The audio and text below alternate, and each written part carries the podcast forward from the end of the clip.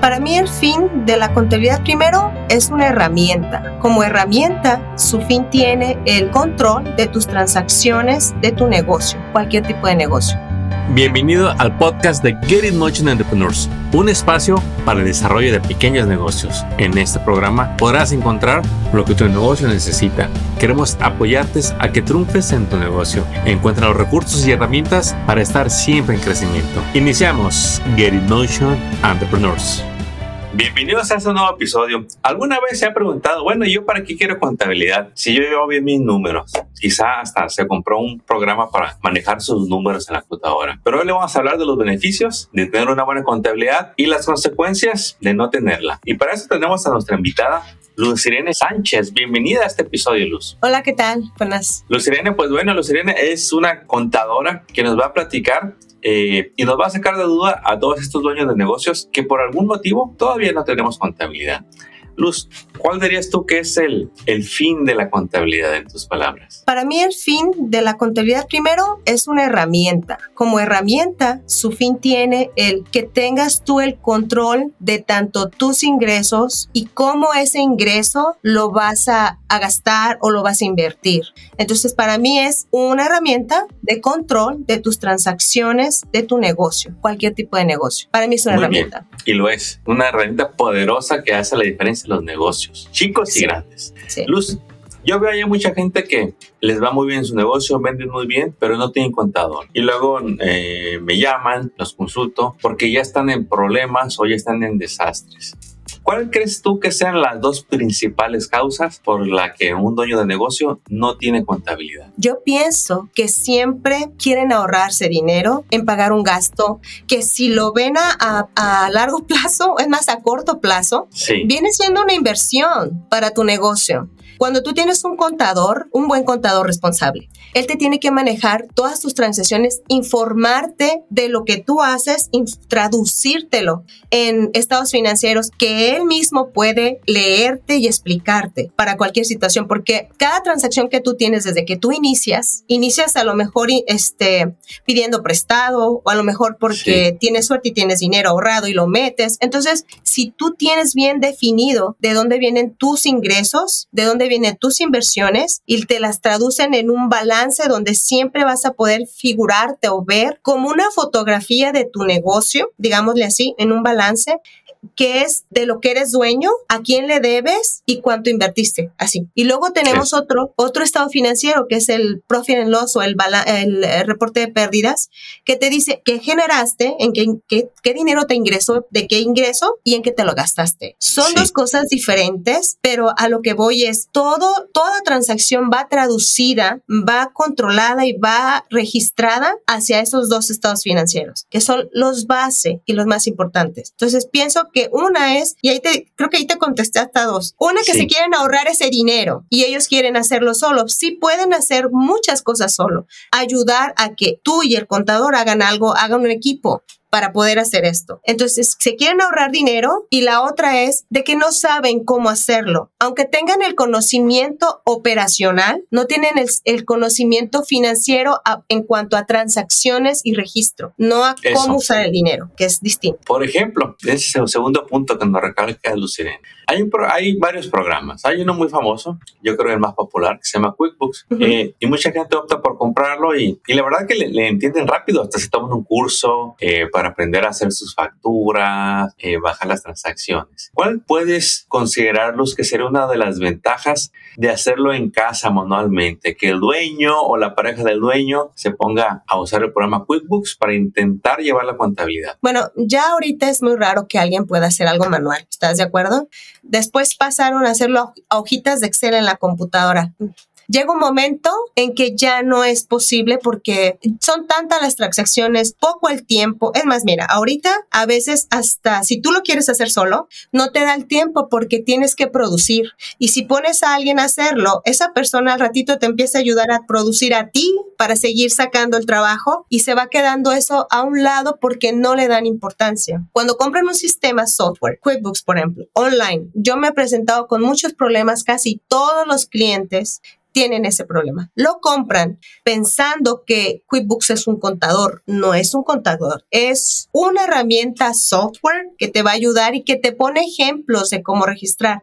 Son muy buenos para hacer facturas, son muy buenos para este, recibir pagos. Hasta ahí está bien. El problema es de que luego ellos hacen un setup del, sistema de una manera incorrecta que muchas veces no se, obviamente no conocen la naturaleza eh, contable de las cuentas, que, que, es un ingreso, que es un gasto, aunque aparentemente sea fácil, si no lo registras bien en tu sistema de QuickBooks, no te va a hacer nada. Te va a estar poniendo ahí las cuentas donde tú le digas. Si tú le digas, cada vez que veas, o sea, te, ve un depósito y, y el, lo baja del banco, el QuickBooks ve depósito y lo pone en ingreso. ¿Y qué tal que ese depósito fue una aportación tuya o fue un pago de otra cosa que no tiene nada que ver con ingreso? Te va a meter los ingresos. Y si tú hiciste factura, recibiste pagos y no hiciste bien un depósito correctamente en el QuickBooks, lo que pasa es que va a decir, eh, el banco va a bajar las transacciones y no va a hacer match, va a duplicarte los ingresos. Y al final, casi siempre todos tienen ingresos duplicados. En, en cosa mínima. Es que muy cierto todo lo que nos comentas, Luz. Una cosa es poder registrar la, transacción si fue entrada o salida. Pero no es tan sencillo como quisiéramos. No. Me dicen unos contadores, Armando, nos vuelven locos con, las con los transfers. Armando, los celes, luego ni se acuerdan de qué fueron. Y ahí es donde empieza a complicarse la contabilidad, que en teoría, pues, ven los registros, lo que entra, lo que sale, y lo que queda este, es el profit. Pero la realidad es que es más complejo de lo que se ve aparentemente. No es el profit, porque lo que dices, hay transacciones, transfer de tu cuenta personal al, al QuickBooks. Para ti dices, ay, pues fue un transfer, sí, pero para QuickBooks en el sistema se quedó como una venta, no se quedó como un transfer de algo, o a veces te lo pone en, eh, no la categoriza y lo pone solo en income o solo en gasto, y no sabes qué fue. Entonces, eh, no es, es sencillo, sí, si, si conoces un poquito, pero si no, haces una mezcolanza ahí muy divertida y muy difícil de volver a acomodar. Bueno, hablamos de dos puntos muy importantes, el por qué el dueño de no contrata un contador. La primera es por buscar un ahorro y la segunda es por querer hacerlo en casa y quizá por que sea más práctico. Pero ya vimos que tienen grandes desventajas y la primera de querer ahorrarse en realidad yo creo a largo plazo nos, nos sale más caro no tener un contador. Y ahora vamos a hablar de los beneficios. Lucirene, cuando un negocio lleva contabilidad, ¿cuáles son los frutos que va a haber? El primero, que vas a estar al día de saber en qué punto estás, porque muchos negocios, yo creo que tú lo sabes, el dueño trae los números aquí en su cabeza y según todo sabe. O según él, solo gasta esto, nada más usa esto. Cuando tú le sacas un estado financiero, un profit and dices, no, te gastaste en eso tanto, en esto tanto. Entonces se sorprenden. ¿Por qué? Porque es muy difícil que puedan mantener todo en la mente si están haciendo eso más la operación, o sea, la operación del negocio. Entonces la ventaja es de que puedas tener tú, tus transacciones o todo lo que has hecho de una manera clara que te haga poder hacer una, uh, una proyección de tu negocio. Déjate yo de un año al siguiente mes. Dices, ok, este mes estuvo así, gastamos tanto, vamos a hacer unos ajustes para el siguiente periodo.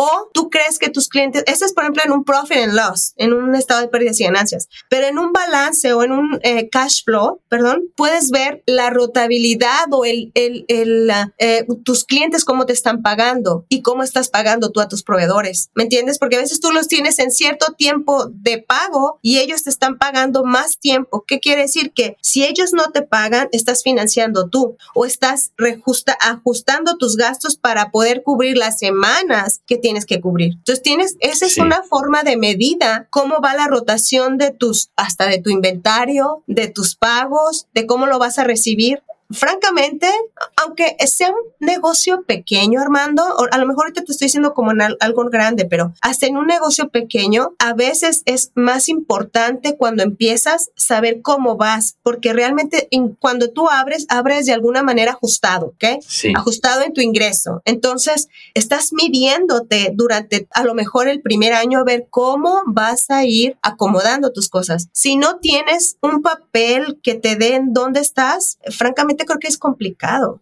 muy complicado para de toma de decisiones. Y yo he visto que el dueño del negocio empieza a reconocer cuando ya ese control mental ya no le es, le es efectivo. Cuando te comparten, mira, vendí, cobré, pagué, no tengo idea de con cuánto me quedé. No sé cuánto le estoy ganando a cada proyecto. Eh, siento que perdí el mes pasado. Y eso es porque, pues ellos nada más ven lo que cobran y lo que pagan, pero no tienen esos reportes financieros que les ayudan.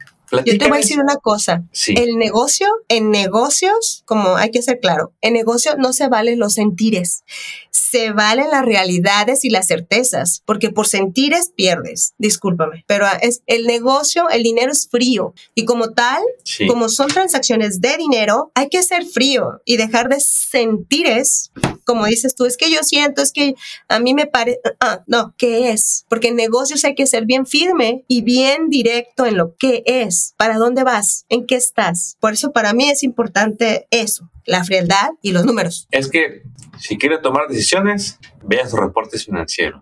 Sí. Ahí, mire, pueden pasar dos cosas. O se llena de alegría o siente un golpe en el estómago. Pero ya va a tener la base para saber cómo va su negocio. Cuando alguien pasa de, no tener contabilidad a tener contabilidad por medio de un contador, alguien que todos los días se dedica a llevarle los números a las empresas, ¿cuál es el beneficio o la reacción más bien que ves en los dueños de negocios? ¿Cómo cambia su mentalidad y su actitud hacia el negocio? Primero, eh, respetan más y les da tranquilidad, porque siempre les digo, hay dos cosas en los negocios, todos, chiquito, grande, mediano, el que quieras. Una parte operacional que justo, precisamente, por ejemplo, el emprendedor abre un negocio porque conoce toda la parte operativa al 100% y la sabe manejar y sabe conducirse bien, ahí es seguro. Necesitas un apoyo de la otra parte financiera que te dé la seguridad que eso se está registrando, que lo que tú estás haciendo en operaciones lo veas reflejado en tus finanzas. Entonces, cuando tú tienes a un contador o alguien financiero, lo que tú quieras, eh, que te esté manejando toda esta área bien, vas a tener tranquilidad. Y otra, cuando tú tienes un registro contable bien o una contabilidad bien, puedes hacer proyecciones en cuestión tanto financieras de tu negocio como para cuestión de impuestos. Es básico. Así seas un pequeño negocio o un gran negocio, necesitas planear fiscalmente tus movidas para el siguiente año o para el año que Entonces, ¿cómo crees tú que debe de ser? ¿Dónde estás? ¿En dónde estás parado? Siempre va a ser, siempre vamos a caer a un profit and loss, siempre. Bien importante lo que comentaste, Luz. Uno de los fines de la contabilidad es que va a ser la base de sus próximos impuestos. Luz, yo no sé si tú tengas alguna opinión, pero yo no sé cómo es que hay muchos negocios van y hacen impuestos sin contabilidad se sientan tres, cuatro horas con el preparador de impuestos, este, ya, le saca sus impuestos, pero nunca llevaron contabilidad. Mm, ¿Le podrías explicar a la audiencia por qué es que la contabilidad es, el, es la base de los impuestos que van a tener? Primero, si quieres tomar tu, tu negocio en serio, sé serio con tu negocio, porque eso de llegar con papeles en cajitas, sí quiere decir que solo estás trabajando por trabajar o sacando, ¿me entiendes? Ni siquiera le estás dando eh, la, la, infraestructura o la, eh, la, estructura, perdón, de negocio. Puedes tener un camionetón y todo, pero no tienes la estructura de negocio. Entonces, llegar con papeles así, el contador solamente, eh, digo, perdón, o el preparador de impuestos, contador, quien sea, te va a hacer ese, esa, ese taxes así como tú llevaste los papeles, a pura suma y resta, así. Entonces, no le dio oportunidad de planear, de que a lo mejor en vez de pagar hasta 20 mil dólares, llegues a pagar 5 mil y planeado, que todavía desde diciembre yo te diga, más o menos vas a pagar 5 mil dólares. Pues tienes todavía unos tres meses para pagar esos 5 mil dólares. A que yo te diga en ese momento, ¿sabes qué? Con, así como lo traes, pues así lo voy a calcular y son 20 mil dólares, ponte. ¿Quién tiene 20 mil dólares y luego ahí andan pidiendo extensiones? Yo creo que sí es fundamental que tengas tu contabilidad bien y tus eh, financieros bien para que tengas unos impuestos correctos y justos porque si no, obviamente te la vas a vivir pagando impuestos. Yo no sé, pero yo prefiero tener ese dinero que pague impuestos, tenerlo invertido en mi negocio. Yo prefiero. Entonces, tómatelo en serio. Cualquier negocio que tú tengas, chico, grande o que apenas empiezas, tómalo en serio. Es un negocio, de ahí vas a vivir. Entonces, dale, dale la importancia que merece para que puedas tanto pagar tus impuestos justamente como es y para que puedas verlo crecer. Así de fácil. Vamos a recordarles que usted nada más va a pagar impuestos de sus ganancias. Así es. Así que la contabilidad le va a dar ese reporte de las ganancias que tuvo después de todos los gastos. Y bueno, aquí podemos entrar en muchos detalles, muchos ejemplos, pero eh, para no perdernos del tema principal, aquí la idea es invitar a ese dueño de negocio que no lleva contabilidad a que la lleve.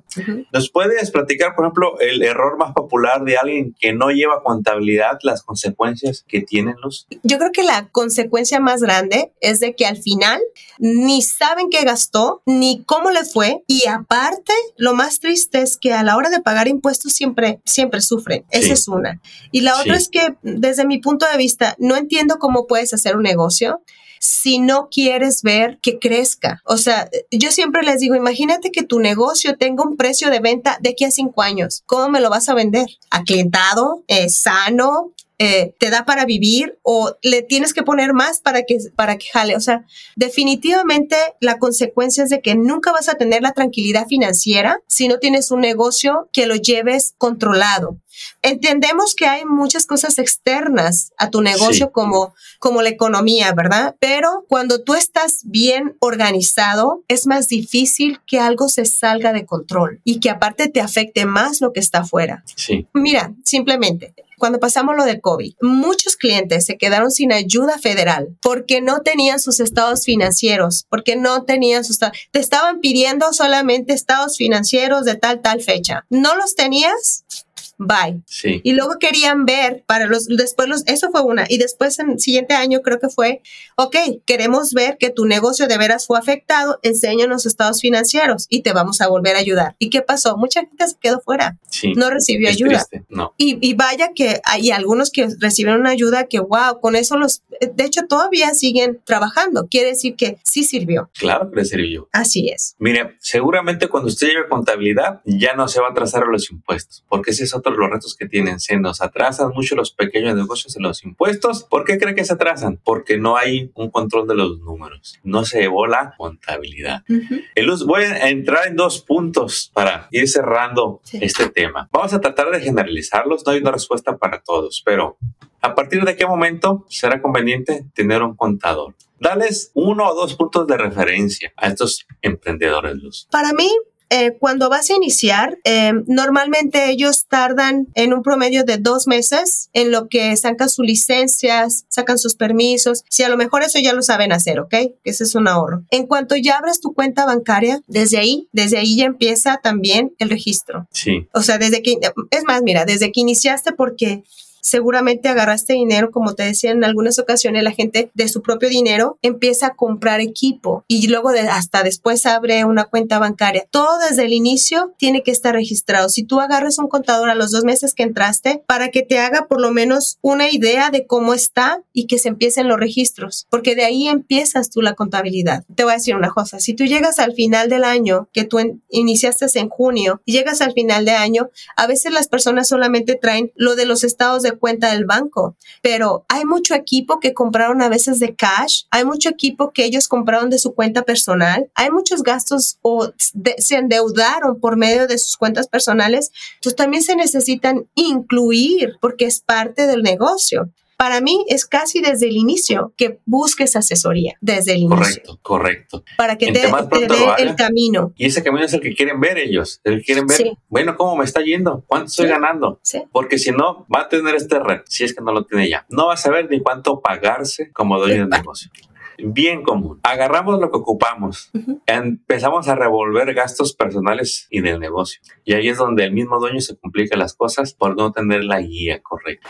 Negocios. Luz, es cierto y vamos a tratarlo de muy general, que uno puede llegar a pagar menos impuestos cuando uno se hace una corporación o una LLC, sí. a comparación de estar trabajando bajo su nombre o bajo un DBA, que es cuando uno registra su negocio con el condado. ¿Es cierto eso y cómo es que es posible? Sí, porque mira, cuando es por, por medio de una, de una corporación, de cualquier tipo que vayas a hacer, la corporación va a cubrir todos los gastos del negocio. Entonces, lo que quede de ganancia al final se va a, o sea, esa ganancia se va a repartir a los socios. Entonces, tú puedes, una como corporación puede haber mil gastos o más gastos deducibles dentro de la corporación que pueden ayudarte a que su, tu uh, profit and loss o tu ganancia al final sea congruente, más congruente y de alguna manera a la hora que tú la eh, pasas al, al, al, su ganancia va a pasar a los, a los socios con una K1 ya sea realmente exprimida si me entiendes, la ganancia del negocio. Y la corporación como tal solamente paga lo que es del Estado y esos son sus taxes. E, excepto si manejas eh, sales tax para, para por venta en, al público y ese tipo de cosas, pero si no, si no solamente lo que es los impuestos para el, para el Estado. Entonces, al final, es, para mí me parece mejor siempre una corporación porque las cosas otra no van a estar a tu nombre y va a ser una entidad la que está a, a responsable de todo eso y no tú o no tú solo. Entonces, para mí siempre será mejor que sí, sí tengas una corporación, pero hay que buscar cuál es la adecuada para ti. Ahí sí ya es otro tema, pero es definir cuál es la adecuada para ti según tu actividad y según las personas que vayan a estar trabajando contigo o si eres tú solo. Ahí es otro tema, pero sí conviene más que sea una corporación la que esté responsable de todo eso que es tu negocio. Recapitulando lo que vimos hoy, claro que le conviene tener un contador para que se encargue de sus números. Si usted lo hace en casa, eh, si usted se quiere ahorrar, bueno, sabemos que se va a perder de beneficios o tarde que temprano va a pagar consecuencias por no tener una buena control de los números. Y en cambio, cuando usted ya tenga un contador, va a empezar a ver los frutos mes con mes, trimestre con trimestre y sobre todo en su declaración de impuestos. Sí. Luz ¿algún último mensaje que le quieras compartir a la audiencia para que dé ese paso y haga esa llamada a pedir un presupuesto de cuánto le cuesta que le lleven su contabilidad? Yo les, yo les digo que el mejor, el, el, el consejo que les puedo dar es que si tengan un contador o un bookkeeping, como les convenga a ustedes, pregunten, no siempre es tan caro, porque mucha gente se, se todavía ni preguntan y ya piensan que es caro. Vayan y pregunten y este, hay miles de formas que los contadores tenemos para diferente tipo de negocio, diferentes rates. Eh, lo único que les pido es que, que sea un contador responsable y donde ustedes se sientan a gusto, que sientan que la información que les dan, les explican, les dicen todo bien de su negocio. Entonces, para mí es vayan, pregunten y pregunten a dos, tres, hasta donde ustedes se sientan a gusto y que sientan que la información que les están dando sea confiable para ustedes y que se sientan bien con lo que están recibiendo. Pero voy a, vayan. Y voy a, voy a extender un poco esta última pregunta porque hay que ayudar, hay que ayudarles, contadora. Eh, a mí seguro me llaman y me dicen, Armando, este, te estuve escuchando y la verdad ya, ya quiero un contador. Armando, ¿qué les pregunto? No tengo idea de qué preguntarles. ¿Cómo lo entrevisto, Armando? ¿Cómo sé que es uno bueno? Eh, yo no sé nada de contabilidad. Ya entiendo que ocupo un contador, pero ¿qué les pregunto, Armando? No, no sé. Yo te voy a decir algo que, que me pareció bien interesante de, de, una, de una nueva clienta, me encantó. Primero, siempre, lo primero que preguntan es cuánto cobras, pero lo que me preguntaron esta vez me gustó porque me me escribió un email y me dijo, revisé tus reviews, no conozco, conozco algunos clientes de esos y le llamó a dos de los clientes que vio ahí y preguntó sobre mí. Entonces vino y me pidió una cita y después platicó conmigo y entonces ya vio que sí. Eso me gustó y te voy a decir por qué. Porque va, se interesó por mi trabajo, saber quién soy yo antes de llegar conmigo. No tengas miedo de preguntar al, este, oye, ¿cuáles son tus clientes? ¿O con quién trabajas? Eh, ¿Puedo pedir información tuya? Como, mira, velo de esta manera, como cuando vas a contratar a un empleado. Es algo así, porque yo, yo como contador voy a trabajar para ti. Entonces yo te tengo que tener cubierto a ti cuidando tu negocio. Entonces, y voy a tener información muy personal, que son todas tus, tus cosas eh, de banco. Entonces, imagínate el grado de confianza que debes de tener conmigo para que yo pueda trabajar contigo. Entonces, de la misma manera que tú vas a contratar un empleado, más o menos, así de esa manera, misma manera, investiga con otros clientes de ese mismo contador que te digan, oye, ¿y cómo es? ¿Cómo le hace? Y ya de ahí lo que cobra, te lo hace aseguro, es muy diferente lo que cobras a cada cliente, porque depende del trabajo. No a todos les haces el mismo trabajo. Unos te lo facilitan más y, les cobras menos. Otros, pues tienes mucho trabajo realmente con ellos y pues bueno, les cobras por lo que es. Pero yo les digo que es como si fueras a contratar un empleado. Es alguien que trabaja y va a tener, tener mucha información tuya personal. Así que... Y yo le quiero compartir dos preguntas. Sí, es que tiene que hacer su tarea. Todo el mundo quisiera, aparte, que la primera llamada que va a hacer, ese va a ser el bueno. No, es como pensar que ocupa un empleado y que el primero que va a llegar va a ser el bueno. Igual y sí, pero lo más seguro es que va a tener que ver a varias personas. Dos preguntas que yo le quiero agregar a lo que comentó Lucerene. Uno, pregúntale, ¿qué incluye el servicio? Sí.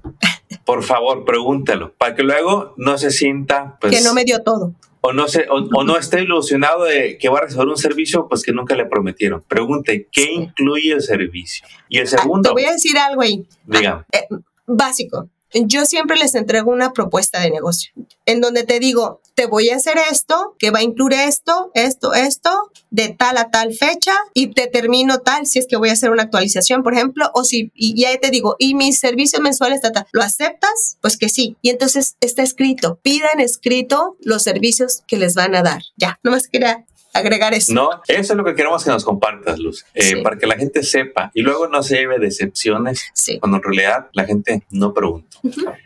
Lo, segundo, cerciórese de que su nuevo contador conoce su industria. Oh, sí. Si usted es el primero de su tipo, búsquese otro. El contador muy seguramente le va a decir, sí, yo también hago lo, lo tuyo. Pregúntele si ya tiene más clientes del suyo. Si usted está en transportes, usted quiere que esa persona tenga varios clientes de transporte. Si está en construcción, que tenga varios clientes de construcción y así para cada industria. Eh, ¿Tú qué piensas de esto, Lucena? Mira, normalmente cuando todos los contadores, eh, algunos, algunas cosas son fáciles, otras veces, dependiendo del servicio que le vas a dar al cliente, si es un servicio básico, posiblemente no necesites saber mucho, pero si él te pide, oye, yo necesito tener eh, cierta información tal fecha o necesito en, industrias de la construcción, hay unos que tienen proyectos en espera, eh, proyectos que ya terminaron, etc. Son costos diferentes. Entonces, ahí depende lo que el servicio o el cliente vaya a pedirte de servicio. Y ahí es como tu contador investigues con él, te traslades a sus instalaciones si es necesario y ver el, el control interno que tienen o la información cómo corre o la operación cómo es y entonces plasmarle al cliente, mira, yo veo esto y voy a hacer de esta manera. Eso es lo que haría un buen contador. Sentarse con él, ver su operación y decir, ok, puedo hacerlo así, así, así, así. Y esa es la forma, pero seguro tú, tú sabes que vas a ver porque a la hora que haces una interacción y, y platicas con él, te vas a dar cuenta que puede funcionar. Así de fácil. Yo creo que es un sentido común o algo que te hace hacer match con el cliente que tú te das cuenta que sí sabe. Como cuando contratas al empleado que te das cuenta que sí, este sí sabe. Eso. sí, en la conversación te das cuenta cuando platicas, entrevistas con ellos. Exacto. Eh, El interés que te pone, básico. Voy a agregar otra pregunta, Luz, porque luego me, acuerdo. El, dueño de negocio, cuando es nuevo con un contador, yo lo veo esto muy seguido. Piensa como que ya va a funcionar todo en piloto automático pues ya tengo contador, ¿no? Ya, ya, ya le di lo que me pedía y ya estuvo, ¿no? A mí no me ocupa, ¿verdad? Ya para yo irme a trabajar. ¿Qué tanto va a ocupar el dueño del negocio, eh, perdón, el contador del dueño del negocio para llevarle bien su contabilidad? Mucho. Em, si te digo que el contador es el que cubre la espalda del, ¿sí me entiendes? Cubre la espalda del dueño en el sentido que está haciendo él y a dónde lo voy a poner, un ejemplo, ¿no? Pero es, es indispensable que, el contador esté pendiente de ti, del, o sea, o del negocio, pues, eh, y de estarte informando. Hay gente que no se da cuenta. Ah, mira, una cosa chiquita. Tuve un cliente que no, no ve las cuentas de banco, ¿ok? Pero las veo yo. De repente veo ciertos cargos que no son normales y le hablo y le digo, oye, tienes estos cargos. Yo no fui. Pues sí, pero aparecieron hoy y son tantos así. Su hijo está usando su tarjeta. Entonces, que, que a veces no se dan cuenta ni ellos lo que está pasando, porque ellos están perdidos. Por eso es que uno es el que está dentro de las transacciones, acomodando, y si hay algo raro, cuando tienes la experiencia, entonces le hablas al, al dueño, oye, algo está aquí que no sé si lo hiciste tú. Si lo hiciste tú nada más, quiero estar segura que si fuiste tú y qué hacemos. Si algo pasa y ni tú te das cuenta o tú lo dejas pasar como contador, eso no es bueno. Al final del año se pierde mucho dinero o, oportunidades que, que pudieron rescatar dinero por errores así de no estar con tu cliente pendiente y tu cliente pendiente de tu contador, porque es un equipo. Aquí lo único que te puedo decir es que tienes que hacer equipo con tu contador. Tu contador no es el IRS, tu contador es tuyo, o sea, es de tu parte para ayudarte a ti a presentarte con el IRS y con todas las demás instituciones de lo que tú estás haciendo tu negocio. Entonces, es tu compañero. Correcto. Luz Irene, pues estamos llegando a la conclusión de este episodio, pero antes de irnos, quiero que le compartas a nuestra audiencia cómo pueden contactarse contigo, cómo pueden recibir una asesoría, cómo pueden saber más de tus servicios. Bueno, tenemos una página de, de, de que es mybookkeeperoffice.com eh, nuestro teléfono también, cuando gusten, es 442-599-8167. Si no contestamos, contestamos, perdón, déjenos un mensaje porque a veces estamos en otra cosa y esperamos a que nos dejen un mensaje. O un correo electrónico a mybookkeeperoffice at gmail.com.